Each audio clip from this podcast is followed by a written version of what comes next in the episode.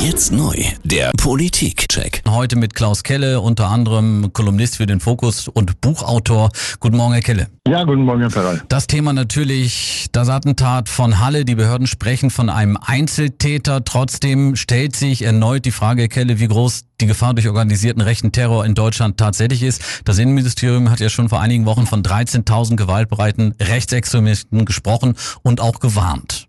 Ja, die Gefahr ist natürlich real. Das haben wir alle vorgestern und auch bei vorherigen Gewalttaten gesehen, wenn Sie etwa an die Morde des sogenannten NSU denken.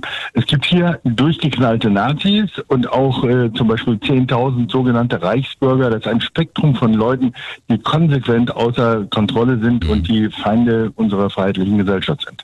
Um potenzielle, potenzielle Terroristen aus dem rechten Spektrum frühzeitig erkennen zu können, sollen Verfassungsschutz und Bundeskriminalamt zusammen mehr als 500 zusätzliche zusätzliche Stellen erhalten. Diese Entscheidung wurde allerdings schon vor ein paar Wochen gefällt. Trotzdem ist Deutschland handlungsfähig genug, um rechten Terror dann am Ende wirklich effektiv auch einzudämmen? Zusätzliche Stellen suggeriert der Bevölkerung immer, wir tun was. Aber das Wichtigste ist natürlich, dass die Bereitschaft da ist, von der Politik gegen unterschiedliche gewaltbereite Extremisten Schulterschluss zu zeigen. Und da wird mit zweierlei Maß gemessen, nach meiner Meinung. Äh, vorgestern war Frau Merkel in Berlin in einer Synagoge, um Solidarität mit den Opfern zu zeigen. Das war eine großartige Geste. Aber 2016 beim Breitscheidplatz-Attentat eines Islamisten war sie halt nicht zu sehen.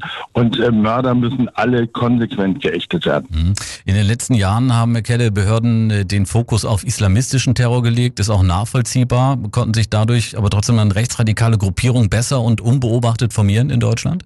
Nein, der islamistische Terror ist weiter die größte Bedrohung für unsere Gesellschaft. Das sagt Ihnen jeder Geheimdienstler auch ganz oft. Hm.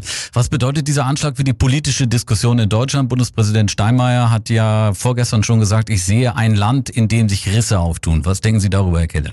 Der Bundespräsident irrt in diesem Fall. In diesem Land tun sich keine Risse auf. Wir haben tiefe Gräben. Das Attentat von Halle aus der Sicht von Klaus Kelle. Vielen Dank für Ihre Einschätzung. Schönes Wochenende und bis bald hier in der Sendung. Wünsche ich auch. Dankeschön.